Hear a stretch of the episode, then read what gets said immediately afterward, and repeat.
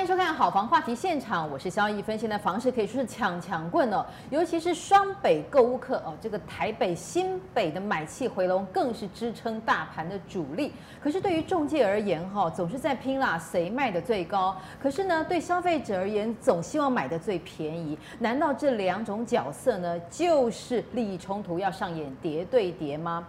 那么其实呢，对于这个一生一屋的小市民来说哦，这个买房子还要花钱找罪受，甚至蒙受损失，真的是无法接受的事情。所以呢，黑心无良的房仲，我们一定要睁大眼睛看清楚，然后去举发它，并且呢，唾弃它。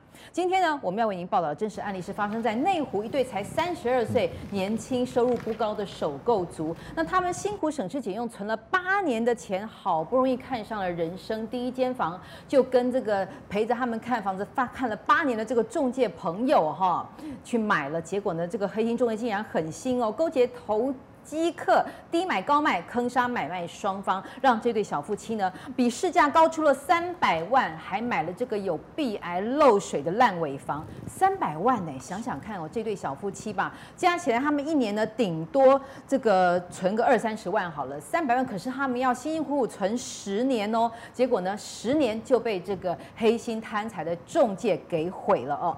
我们不希望您是下一个受害者，所以呢锁定好房网，买房有保障。今天呢，我们要为您分析这对无辜的小夫妻是如何被诱导、引导进入黑心中介、勾结投机客、低买高卖、坑杀买卖双方的陷阱当中。我们今天请到两位特别来宾，首先欢迎消基会副董事长陈志毅律师，您好，主持人好，现场来宾还有各位电视机前面的朋友，大家好。接下来是我们财经专家卢艳丽小姐，主持人好，大家好。好，我们先来看消息哦。二零二零全球笼罩新冠肺炎阴霾，经济成长呈现停滞，但全台工业用途的建造核发面积却逆势攀升。住宅类的建造核发面积也同写新高。根据内政部统计建造核发状况发现，今年上半年住宅类核发的楼地板面积高达三百一十八点九万平，未来住宅推案量居高不下，建商对房市发展持续看好。而后疫情时代的购物信心也让建商勇于推案抢市。根据统计资料显示，今年上半年住宅的建造核发量落在九千两百七十二件，虽较二零一九年与二零一八年同期略减，但今年上半年核发的户数来到七点二万户，楼地板面积高达三百一十八点九万平，双双创下近五年新高，显示房市在刚性需求的支撑下，住宅推案量体依旧维持高水位。房产专家表示，上半年房市虽然短暂受新冠肺炎疫情影响，而有所压抑，但国内疫情趋缓后，交易量立刻反弹回升，且市场资金动能强劲，房贷利率偏低，市场普遍看好不动产发展，因此购物信心提升的状况下，建商推案的意愿也大幅提升。房产专家分析，今年疫情回稳后，吸引自用需求的买方，也有不少投资置产买盘进入市场。此外，危老重建在主要都会区发酵，而各地房市话题不断的状况下，购物意愿及房市信心不断增强。好房网 TV 综合报道。好，这个房市价量齐扬哦，可是有人呢却在角落里呢偷偷的哭泣。我们今天呢要为您介绍的是年仅三十二岁左右这对小夫妻，他们一个人一个月可能才赚三万多块，但是他们很努力打拼哦，他们不自暴自弃，想尽办法要买房。他们看了七八年的房子，都跟同一家。中介的同一个中介非常信任他，已经把他当成朋友了。好不容易看了八年，终于看到了一栋他们很喜欢的房子，但他们真的钱不多。他们看到内湖的一个三十六年的老公寓。可是地理位置条件离他们上班也蛮近的，所以他非常喜欢，而且装潢都看起来还不错哦。所以呢，他们就想说一卡皮箱就可以入住了。那么可是呢，这个房子到底要多少钱呢？我们来看一下哈，大家来看看这个房价合不合理哈。三十六年老公寓，总坪数三十一点一坪，开价是一六八八元哦。那么比周边的行情高出很多哈。三十六年老公寓一六八八，最后呢一千四百五十万成交。他们也觉得啊，好像呢，哎，好有杀价了哈，应该买的 OK 差不多了。可是呢，事后呢，他在房仲官网上实价登录发现哦，同样的屋龄，同样的格局，可是为什么哈，这一架这个房子呢，他去查前一手啊，哦，前一手成本呢，一零八年十月一千一百五十万成交，所以呢，他是一零九年三月买的，哎，一零八年十月才五个月，才五个月，一一五零万呢就暴涨到一四五零万，才五个月竟然就多了三百万，这是不是有问题啊？是不是投资客、投机客去盘来的房子呢？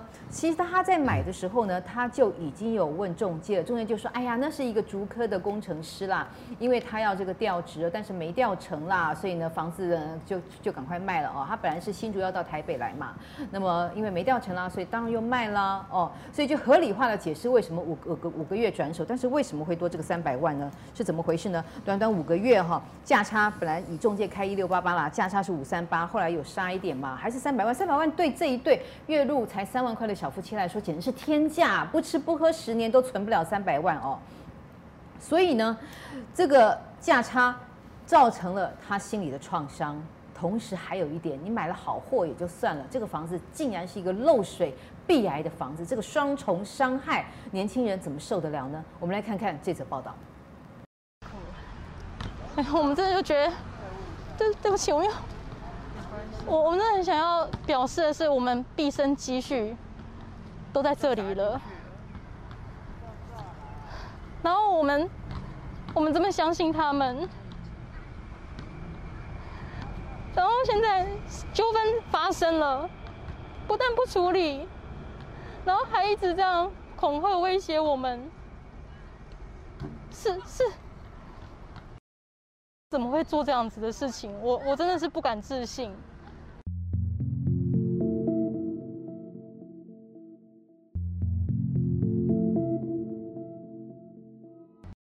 来我们家，就好像很有诚意要跟我们解决这个问题，所以我们那时候也还很相信，就跟他讲，就跟他讲说，哦，我们觉得就是第一个，你你你你框我们说，就是你跟我们讲说这是一个自助客，以自助客的需求斥资百万的装潢，然后去垫高这个房价，结果我们怎么发现，你不但没有百万装潢，你光是瑕疵我们去修缮就还要五十万，那那你。那你这个中间这个价差不是很很惊人吗？而且我们买买卖之后，就是我们成交之后，我们去查实价登录，然后我们才发现说，就是其中有一笔，就是这个前屋主啊，就是上一手买卖这屋主取得的成本其实是一千一百五十万。这个是你在我自己后来查到的，之前没有找没有查到。对，然后也没有告知。之前落水发发生水痕的地方，全部被填矽利康，就是被涂抹过了，就掩盖了。然后我们就非常非常的生气，所以我们就是四月九号当当天，我们就立刻找了，就在网络上找了第三方的专业的验屋公司去验屋，然后结果一验出来，整间房子到处都是壁癌，到处都就是三面墙全部都是壁癌，然后全部都漏水。然后天花板就都长钟乳石了，然后，然后全部都是，就是他连那个他全部用木板封起来，然后连检修孔都没有留，然后我们用内视镜进去看，它里面天花板的壁癌啊，什么就是渗水状况很严重，然后再来就是，再来就是它里面有一些电线，然后那些电线都没有照现在的法规包包覆那个防火材质，然后也没有接地线，就是它所有的装潢，它所有的。所有的装修都是不符合法规的，我还一直问的那个房仲说：“哎，那这样完税款我要不要付啊？因为纠纷已经产生了，那是不是要等这个纠纷产生了，我我再就是解决了，我再付完税款？”他一样就是跟我讲说：“修缮是修缮，买卖流程是买卖流程，你不付钱，你就是会违约，你一定要去付。”我还赶快就是请了假跑去银行汇款。就我们所有现金现在全部卡在他们的履约账户里面，我们也不能拿，也不能动。然后我们现在要去租房子，我们夫妻两个人就是辛辛苦苦存钱存那么多年，我们一直住在一个小套房里面，然后一直努力的存钱。我是我是清寒家庭长大的小孩，然后我从小到大领清寒奖助学金，就是辛辛苦苦念书长大的。然后我小时候住在海沙屋里面。然后那个房子是，只要一下雨，我们全家要拿十几个脸盆在那边接。然后你你随便那个墙壁到处都是粉尘，就你一碰就整面墙这样掉了你扑了你满身的这种房子。然后我们在这么刻苦的环境之下长大，就是我们对于家非常重视，而且有个很高度的期待。最好的方式就是直接跟那个客户见面，嗯嗯，屋主时间也排出来了，反倒是买方好像大概大概可能有一些考虑吧。所以你这边也可以承诺说，如果漏水跟装潢的有一些瑕疵的部分，如果没有处理好，是可以不用先急着交屋的。你这边是有办法啊？你现在交完以后，我个人认为啦哈，如、嗯、果要我表明这个立场的话，我觉得如果说瑕疵真的是严重的话，嗯，确实是有这个拒绝交屋的一些理由啦。嗯，我觉得到最后就是买方自己的问题啊。王小姐真的是很可怜哈，我们说挑肥的仔，何况这是完全没有油水的年轻人呢？清寒家庭，力求上进，省吃俭用，一生一屋，可是呢，就毁在这个中介的黑心跟贪念。他还说，中介对他恐吓威胁，为什么？因为他。这个签约了之后，发现哎呦，怎么搞的？这个有壁癌，又有漏水啊！他找到自己的验屋去验屋，然后又去一查，怎么马上五个月就多了三百万？可是这个中介就威胁他说：“你有履约的义务，你如果没有履约，我管你是不是是不是验屋，我管你是不是要提出这个求偿，但是你要有履约的承诺，你没有履约是要被罚钱的哦。”所以呢，他的血泪控诉令人心酸。有没有人能够出来为他讨公道呢？我们来看看。哦，这个黑心中介勾结投机客到底是如何低买高卖呢？为什么可以从一千一百五十万短短的五个月变成一千六百八十八万，后来杀到一千四百五十万，但是多出来了三百万，短短五个月，请问你卖什么可以这么好赚？我们来看这个套路哈。第一个，其实这是有上一手的故事。这个卖方呢，疑似被黑心中介、攻击投机客压低房价，以一千一百五十万卖出。我们看到这个价格呢，其实比这个市场的成交价要便宜很多哈。当时呢，这个一零八年的时候呢，平均成交价是三十七万，哦，平平均成交价是四十三、四六万。可是呢，当时呢，这个一千一百五十万是怎么成交的？大家算算看，三十一点一一平，只买到三十七万，哇！所以第一手中介就赚翻了哈！一千一百五十万，不要说压低这个价钱每平到七八万，而且呢，他这个一千一百五十万的中介费五趴呢，大概已经赚了六十万了啊。那么压低买价之后呢，好了，空间变大了，接下来呢还要垫高它的卖价，然后呢，为什么五个月就转？是不是？投机客呢，这个王小姐也很机灵，可是呢，她就编好了一套故事，说：“哎呀，这是竹科的工程师，他以为要调到台北。”台积电哦哦，以为要调到台北来，可是呢，后来啊、哎，这个公司的轮调又取消了，所以呢，他只好赶快把房子卖掉啊。所以他不是投机客，他是台积电工程师哦，骗取这个年轻人的好感。年轻人都喜欢高科技嘛，嗯、觉得说哇，我买台积电的房子以后也会变成台积电哦，所以呢，有这种好感，这也是一个心理战术哦。所以呢，好合理化五个月短期交易。好了，结果呢，疑似隐瞒全新装修，其实它有两大罪状哈、哦，除了呢。卖多他三百万之外呢，还卖给他烂房子，好房子也就罢了，还是个烂房子，为什么呢？其实根本就是投机客啦，所以就乱装潢嘛，稍微美化一下，看起来很棒，一卡皮箱入住，可是事实上却是壁癌加漏水哈。那么。表面上装潢的漂漂亮亮，合理垫高房价到一千六百八十八万，最后呢还假装帮他杀价一千四百五十万，但是比前一比比起一千一百五十万还是贵了三百万哈。低买高卖两次交易当中呢，你看一四二零成交五趴中介费又是七十万，六十万加七十万，一来一回的中介费十趴是多少？一百三十万呢，中介费不说，还多卖了他三百万哈。所以呢，这个中介黑不黑？非常的黑。黑的不得了，所以呢，这个也是实价登录的空窗期啦。为什么现行的死角有这个空窗期，没有到门牌哈，所以呢也查不出来。所以这个年轻人，年轻人多爱上网啊，拼命去查。他们也知道短期交易就是投机客，他们也会提出一些合理的怀疑。可是这么耳聪目明的年年轻人，还是被这个黑心中介的这个天罗地网哎给网住了，三百万就这样不翼而飞。好，还有呢，接下来这个人头户的角色哈，这个声称这个竹科申请调台北，但是呢，看来看去，其实呢，台北并没有分公司。然后呢，还有买方原以为全新装潢开价一六八八，哇，杀到一四五零，好爽。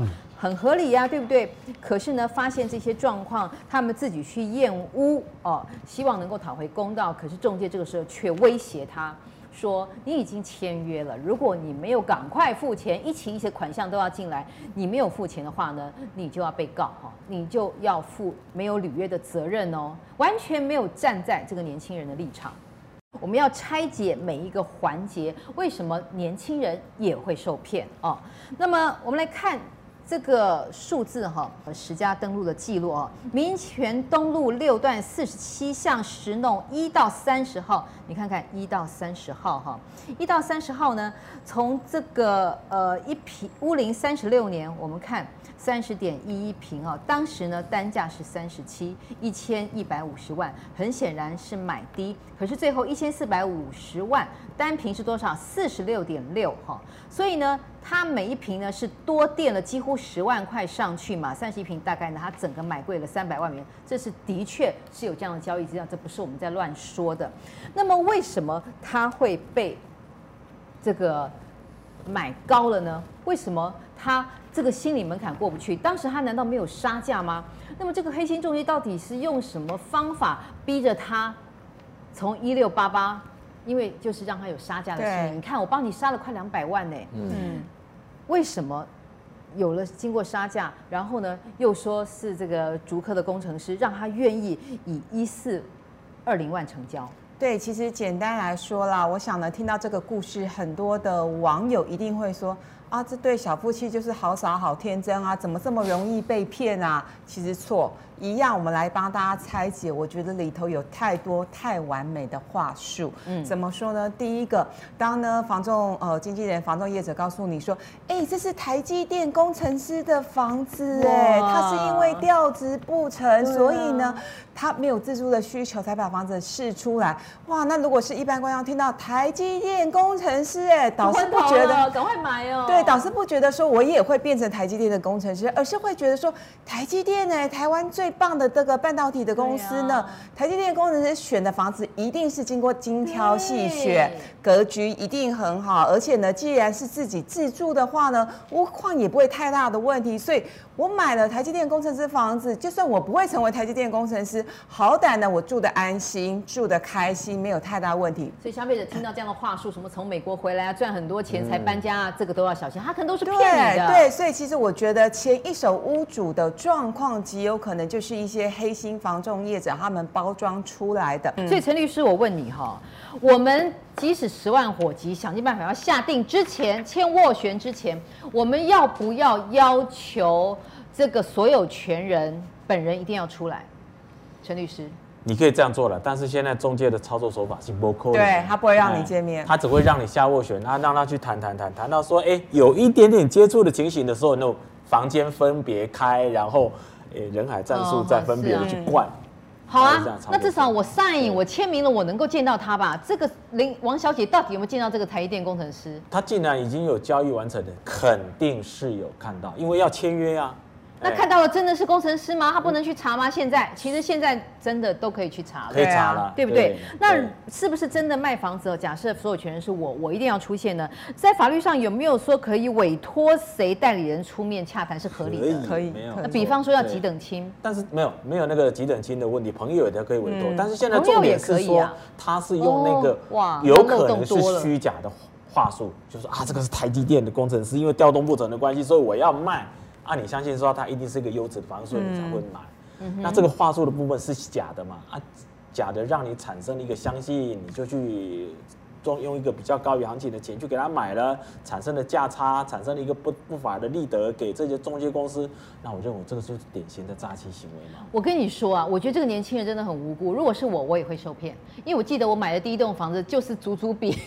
比我的邻居贵了十万，我觉得这个故事讲的好像就是我，只是我的情况跟他们不一样。现在房价涨了，我也赚了，所以我不会跟那家房仲计较。而且我觉得，我觉得这完全是一个心理因素。哎，你知道，我们大家在买房子的时候，搞不好还还有人去拔杯问我可不可以买这一栋，这个价钱可不可以？只会针对这个地址跟这个价钱，谁会去想到说，哎呀，那个上一手是不是工程师？然后那个几等亲是不是有出来一起来签约？谁会去想到那个？啊、我问你，谁会想到这个嘛？嗯、大家只是一直想我可不可以买到，我可不可以买到？所以我觉得这个王小姐哈。真的还是老天爷有保佑他？对，为什么？因为这个房子有壁癌，有漏水。我跟你讲，如果这个房子真的中介有良心，把它修理的完美无缺，搞不好他一四五零他就认了啦。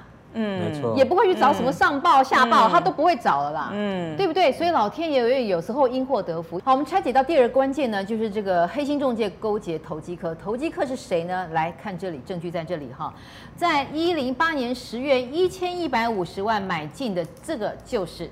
投机客，他当时一瓶是三十七万，远低于当时的行情价四十六万。结果呢，才过了五个月，四十六万是谁买单？这个倒霉的王小姐这对小夫妻，那是以四十六点六万每瓶多出十万，短短五个月哦。那么。当时这个投机客买这个价钱，不知道是哪个倒霉鬼，他被压低了，以低于行情这个将近十万的价格卖给了这个投机客，然后反手呢接招的呢就是这个呃非常可怜的没有什么钱的哦，被刮了很多油水这个王小姐，每瓶多十万哈，三十一点一一坪，差不多就将近三百万元哈，所以呢这样子这个呃先是。卖低，然后呢再买高，哈，这种情况真的是一贯的投机客的套路。那么现在其实呢，这两年。都已经是首购族或是换屋族了，投机客其实应该没有这么多了。可是为什么现在看起来好像这个投机客又偷天换日哦，换穿一件工程师的衣服，又蠢蠢欲动了，是不是？对，其实呢，坦白说，呃，就是呢，在房市多头行情的那个年代，当然呢，最近这这一两年哦，投客比较少。可是呢，在前几年，呃，房市多头的一个年代，黑心中介勾结投客。勾结人头户，几乎都是用这种手法，也就是说，他们会想用呃想办法用各种的伎俩跟屋主说，哎、你的房子很难卖哦，然后呢，好不容易真的有屋主要、呃、有人想要来看哦，你就随便卖。也就是呢，我们之前在节目跟大家分享过，这个王女士的房子也是被贱价低卖之后后呢，产生了一连串的纠纷，就跟呢我们现在要讲的状况是一样，也就是呢黑心房仲呢他们会想办法让屋主便宜卖，便宜。卖之后呢，那房仲他已经赚了一笔的服务费了，对不对？赚了服务费之后呢，他一定要想办法再去找另外一组买家。那新的买家呢，他就也是呃，在短期之内呢，把房价垫高。那垫高之后，就找找看啊，哪一些这个首购族他们呢，交易经验、买卖经验不丰富，他们对房市的资讯没那么完整。那就像这对小夫妻一样，因为已经看了房子看了七八年，好不容易呢看到一间喜欢。的又是所谓号称台积电的工程师，买了绝对没有问题嘛？那当然呢，对这个黑心房仲来说，他又有一对这个小夫妻可以去好好的去宰杀一般，啊、那当他就是又赚了一次服务费下家嘛，对，他等于是两头赚的一个情况，所以我们才在这个节目里头不停谴责黑心房仲业者，真的是呢呃勾结投客，然后利用人头户，大玩两面手法，我觉得真的是非常非常。的不可取。你看啊、哦，一千一百五十万第一手五趴是六十万，一千四百二十万五趴是七十万，六十万加七十万哈，已经赚了一百三十万了。我还是要把它整个好好的这个追踪一下哈。卖方被卖低，就是回到原始当时的时候，这个一千一百五十万是怎么来的？当时三十七万，可是你看哦，同期大家都是这个四十几万呢，卖方为什么会被卖低十万？艳丽，所以这个我们从制作单位哈，我们透过内政部的实价登录网站查出，当时怎么会这个卖家上一个受害者怎么就会少卖了将近十万呢？对，其实呢，呃，当然我们现在有的资料是这一手的第一手的屋主呢，他是呃卖了。是一瓶三十七万嘛？可是呢，同一个社区附近的物件呢，不管是同一个年份晚两个月，或者是隔年，它的平均的单价都落在一瓶四十三到四十六万。换句话说，它每一瓶的是是便宜了，少卖了大概呃。六到十万之间。对，其实那个总价加起来是蛮惊人的，所以我我不确定，呃，这个这个屋主现在看到我们这一集节目，应该是。第一个悔恨，第二个在想他要不要去找陈律师来解决问题哦，又出了其他问题，对对对，因为那个一千一百五十万是谁？我想这个还是来得及，溯及既往吧，对不对，陈律师？这个一百一十五万的部分，一千一百我们也不能一千一百一十五万这个交易的个案，我们也不能排除是不是有法拍的问题。法拍啊，哦，这个就要去这个就也有可能，对不对？所以你在看到那个实价登录的物件的时候啊，在同一个区域里面，你如果看到有某一个件是非常的高，甚至于非常低的话，那个基本上第一个可能那个就没有参考价值，因为那个不是正常交易情况之下的一个交易价格，那不大概就不是你考虑的重点了。嗯嗯嗯。但是因为在实价登录上面，它不会把那个形成交易的原因，对啊，是什么给你秀出来，它只会看到一个金额而已嘛。但是法拍这个是有可能的。这消费者好没保障，好辛苦哦。看到首先你要能够看懂数字哈，看懂数字之后呢，背后的原因你根本查不到啊。查不到。难道没有办法可以查到吗？真的没办法，一定要出包了，一定要赔了三百万了才会才会知道。如果要诉诸法律才知道。如果现在已经进入到二点零版了，就是已经进入到门牌号码楼的。零点五，现在零点五。对，我说如果将来是立法通过，确实是按照那个那个版本二点零黄国昌版本的那一部分，嗯。他就可以用门牌号码到地震事务所去查。你看，二点零一定要通过，了，真的就有了，真的。他的那个登记的原因就会出现啊，登记原因是拍卖哦，它就出现了。对呀，重点是登记原因，登记原因非常重要。你看，像美国现在他们不但实价登录每一户，而且连搞不好人名都查得到，对不对？反正没照片嘛，没照片但都查得到。所以台湾这个方面真的是应该要好好的加油，要不然不晓。多少的受害者要来求助于我们媒体哈？所以总而言之呢，我们今天要告诉大家，就是黑心中介它背后呢是有多少股黑暗邪恶的势力在支撑它。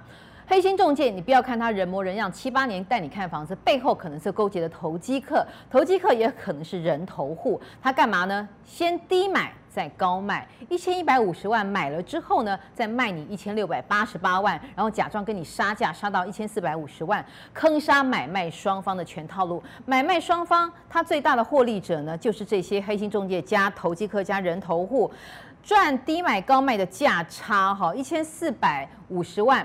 五趴的中介费跟一千一百五十万五趴的中介费加起来就是一百三十万，不止赚了一百三十万，还赚了三百万的价差，赚双边两次中介费以及价差，所以呢，非常的可恶。大家呢一定要刻骨铭心的去好好的来看这件事情，就是黑心中介。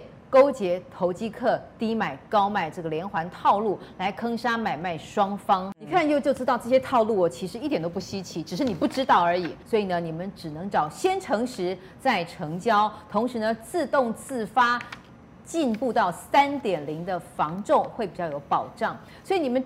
我们鼓励你们货比三家，可是第一家房仲一定要找有实价登录三点零的。这个房仲敢这样做，就表示他有诚心要先诚实再成交。所以呢，有这么好的房仲，你为什么不选择呢？如果你喜欢另外一家黑心中介，你可以重复委托，但是你千万不要错过了这个有良心的，能够自己。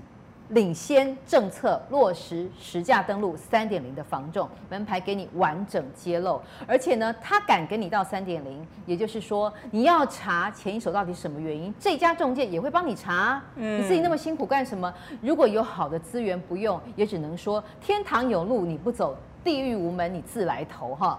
然后呢，第一三点零。